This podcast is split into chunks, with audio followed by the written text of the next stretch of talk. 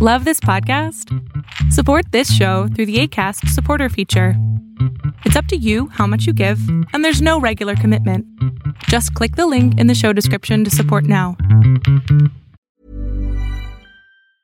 Hey, it's Paige DeSorbo from Giggly Squad. High quality fashion without the price tag? Say hello to Quince. I'm snagging high end essentials like cozy cashmere sweaters, sleek leather jackets, fine jewelry, and so much more. With Quince being 50 to 80% less than similar brands. And they partner with factories that prioritize safe, ethical, and responsible manufacturing. I love that. Luxury quality within reach. Go to quince.com slash style to get free shipping and 365 day returns on your next order. Quince.com slash style. One size fits all seemed like a good idea for clothes Nice dress. Uh, it's a it's a t-shirt. until you tried it on. Same goes for your healthcare. That's why United Healthcare offers a variety of flexible, budget friendly coverage for medical, vision, dental, and more. So, whether you're between jobs, coming off a parent's plan, or even missed open enrollment, you can find the plan that fits you best. Find out more about United Healthcare coverage at uh1.com. That's uh1.com. Constantemente es complicado hablar con la pareja. Es un tema complicado, es un tema que llega muchísimo a terapia y tiene que ver porque no sabemos comunicarnos con la otra persona. Muchas veces ni siquiera sabemos comunicarnos con nosotros o con nosotras, ¿no? Pero en este caso, para poder comunicarte con tu pareja y más ahora que estamos en esta cuarentena, que es importante, tienes que tener momentos de privacidad. Y a esto me refiero. Privacidad individual, privacidad de pareja. Si no lo haces así, te prometo que la comunicación va a ser bastante mala. Los pasos que yo te recomiendo que hagas para esto son los siguientes. Uno, haz una cita con tu pareja. ¿A qué me refiero? Vean en sus agendas cuándo tienen libre, que se sienten en ese momento, celulares afuera, computadoras afuera, iPads afuera, lo que tengas electrónico afuera, ¿ok? Y se van a sentar a platicar sobre qué hacer ustedes dos, sobre cómo van a vivir esta vida, sobre cómo van a comunicarse, sobre qué le gusta a uno, qué no le gusta al otro. Tienen que hablar de todo, de todo, temas tabú, temas no tabú, temas incómodos, temas vergonzosos, culpígenos, no me importa hablen de todo y solamente van a darse una hora. Si en esa hora no se pudo cumplir con el, con el propósito de hablar, se hace una nueva cita y se sigue hablando. ¿Para qué? Para que al final ustedes dos tengan acuerdos, acuerdos que van a servir muchísimo para que su comunicación de pareja mejore.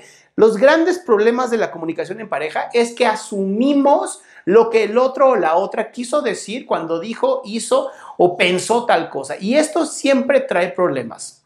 Dentro de la psicoterapia, lo que nosotros hacemos como psicoterapeutas es ayudarlos a negociar entre ustedes dos. Terminamos siendo como tipo árbitro o referee de un partido de fútbol, pero tratando de siempre eh, fundamentar todo bajo reglas claras y justas, que ambos estén de acuerdo y ambos puedan hacerlo.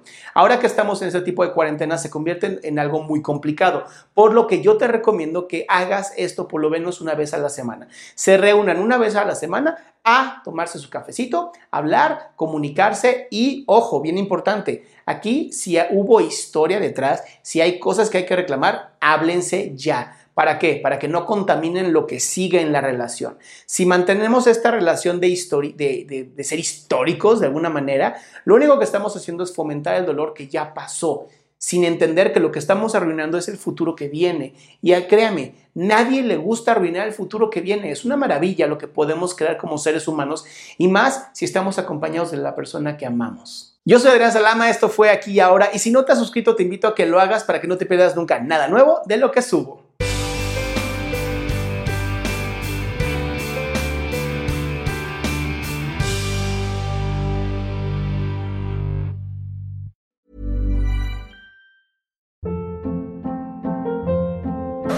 Hold up. What was that? Boring. No flavor. That was as bad as those leftovers you ate all week. Keke Palmer here, and it's time to say hello to something fresh and guilt-free. Hello Fresh. Jazz up dinner with pecan-crusted chicken or garlic butter shrimp scampi. Now that's music to my mouth. Hello Fresh. Let's get this dinner party started. Discover all the delicious possibilities at hellofresh.com.